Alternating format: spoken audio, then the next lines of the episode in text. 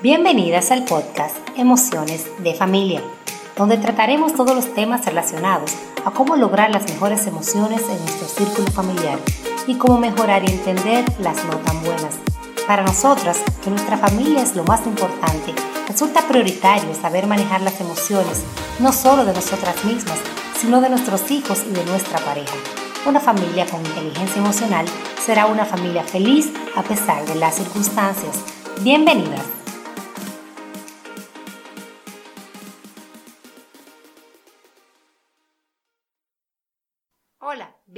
A un nuevo episodio de mi podcast Emociones de Familia. En el día de hoy vamos a hacer un episodio un poquito diferente. Este episodio y en los adelante voy a ir contando una serie de situaciones o anécdotas que me pasaron en mi vida y de las cuales al superarla obtuve muchos aprendizajes. Son historias personales que solo mi familia y en ocasiones solo mi esposo conoce y quiero contárselas porque sé que las personas aprendemos de las experiencias de los demás y si solo una de ustedes se evita un dolor o puede aprender algo de lo que voy a contar, yo estoy servida, estoy complacida. En esta ocasión les voy a hablar sobre la búsqueda de mi primer embarazo. Mi esposo y yo nos casamos muy jóvenes, yo apenas tenía 20 y él 25 años. Ambos estábamos en la universidad y trabajábamos, y decidimos que no íbamos a buscar tener niños hasta tanto yo terminara la universidad. Ese tiempo transcurrieron dos años en ese proceso en los cuales yo tomé pastillas anticonceptivas. En diciembre de 2005 yo concluí mi, mi monográfico, mi proceso de la universidad y comenzamos a buscar embarazo. Al pasar los meses y no ver resultados de lo que yo erróneamente entendía que debía ser en automático, comencé a desesperarme y a revivir en mí una vieja creencia que me había creado en la adolescencia. Yo fui de las jóvenes que tuve mucha dificultad para, para menstruar. Me llegaba de manera intermitente, no constante, y me daban muchos dolores. Yo fui creando en mí la creencia de que se me iba a hacer difícil lograr un embarazo. También esa creencia limitante fue aumentada por comentarios de personas que por su ignorancia o por no saber quizás me hicieron mucho daño. Eso me, me llenó de ansiedad y cada mes que pasaba y yo no lograba quedar embarazada, para mí era muy difícil. Al pasar varios meses, dígase unos cinco meses de la búsqueda, le pedí a mi doctor que nos hiciera las pruebas del lugar para que me pusiera en tratamiento porque yo estaba convencida de que no podía quedar embarazada sin ayuda médica.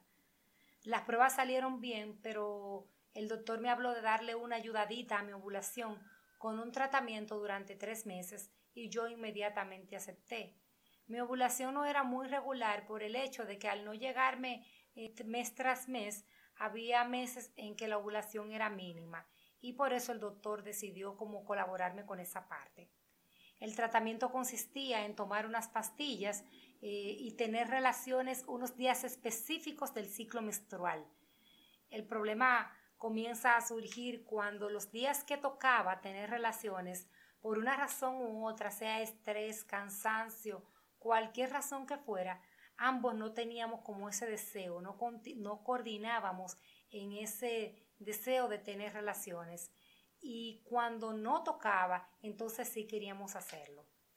Eso fue desatando problemas en la relación, desatando ansiedades en mí, que me hicieron hacer simplemente que mi creencia aumentara. Entonces decidí, eh, o mi mamá principalmente me, ayudó y me guió a buscar ayuda espiritual. Eh, yo asistía a la iglesia, a grupos de oración con mi madre, tratando de buscar esa calma que todo el mundo me decía que hay que tener para lograr un embarazo, pero yo no lo lograba. Era como tan difícil para mí. Quizás las que han pasado por esto me entienden, pero uno ve las cosas tan grandes, tan difíciles, que uno no sabe, uno no le ve la solución. La verdad que fueron meses tan tan difíciles que, que les voy a hacer una confesión. Hubo un momento en que yo llegué a pensar y se lo llegué a comunicar a mi esposo que si yo no lograba quedar embarazada, entonces la relación no debía continuar. Escuchen a qué nivel de, de daño mental y de sentimientos puede llegar una persona al instaurarse en él una creencia tan importante. ¿Y por qué yo me sentía así? Quizás hay mujeres que lo toman más, más sencillo que yo y quizás otras más complicado, pero yo tenía un gran anhelo de ser madre. Yo realmente ser madre es la etapa que más disfruto y yo tuve ese gran anhelo desde muy jovencita y yo quería ser madre realmente. Entonces, no bien pasaron los tres meses del tratamiento. Para que tengan una idea, apenas llevábamos ocho meses en la búsqueda. Eso fue agosto 2005. Yo hablé con mi doctor y le dije, no doctor, este tratamiento no funcionó. Vamos al siguiente nivel. El doctor me dijo, Yajaira, el siguiente nivel es revisar si las trompas están obstruidas. Yo inmediatamente le dije, sí, ¿qué es lo que hay que hacer? Vamos a hacerlo.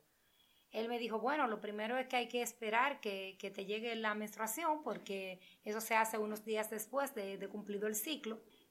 Y yo estaba en ese proceso de espera.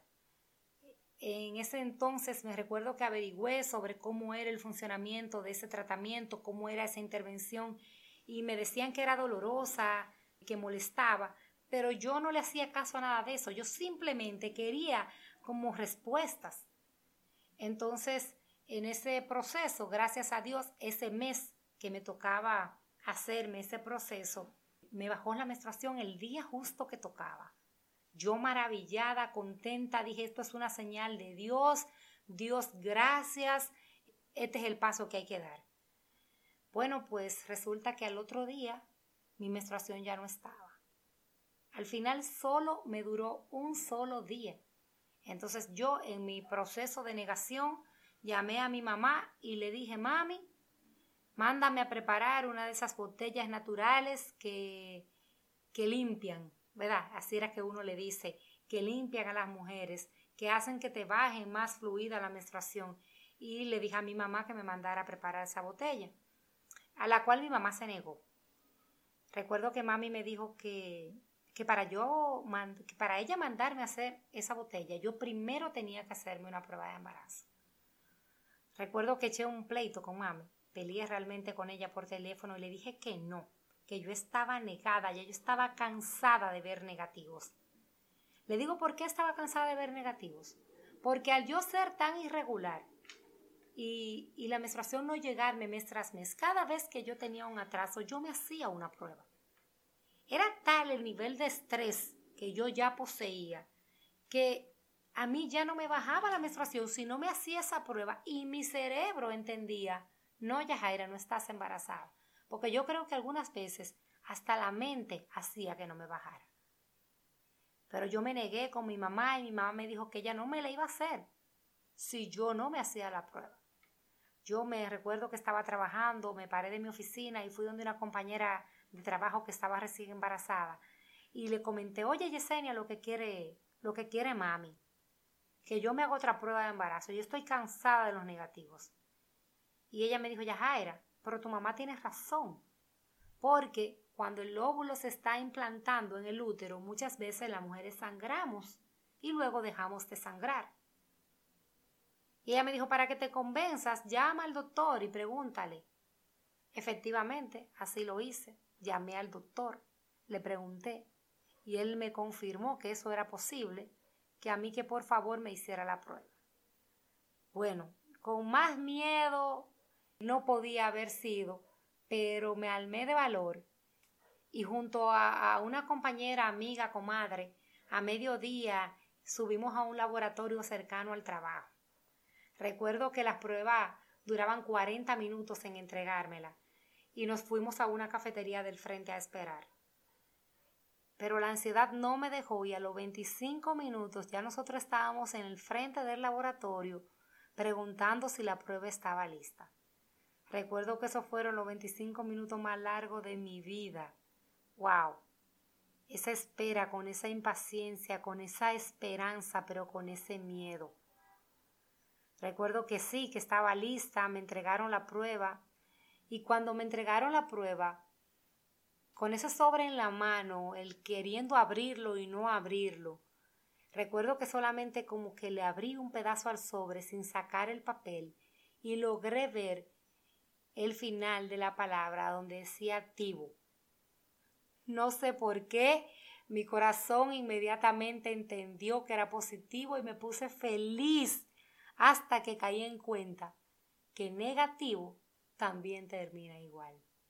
Bueno, el caso es que abrí el sobre con mucha emoción y efectivamente ahí estaba ese positivo tan esperado, estaba ese positivo tan anhelado por mí. Me recuerdo que me puse loca de la alegría, brincamos, celebramos.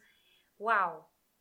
Cuánta emoción, cuánta emoción llega a mí solamente el recordarlo. Realmente recuerdo que llamé a mi esposo loca de la alegría y no logré concentrarme en trabajar más y esa tarde no trabajé y me fui a la casa a celebrar, a celebrar el cumplimiento de la promesa de Dios en mí. Realmente les cuento que el embarazo transcurrió sin, sin ningún problema y hoy esa bendición tiene 13 años y se llama Yahelis. Pero ahora viene el por qué. El por qué yo les cuento esto. ¿Por qué yo le cuento esto? Que son experiencias tan, tan íntimas que mucha gente no sabe que uno pasa en su familia. Cualquiera crea, no, tú tienes tus tres hijas, tú nunca pasaste trabajo para ellos y nadie sabe ese número de cosas que uno pasa para tener esos hijos y, y las más cosas que pasa luego que los tiene.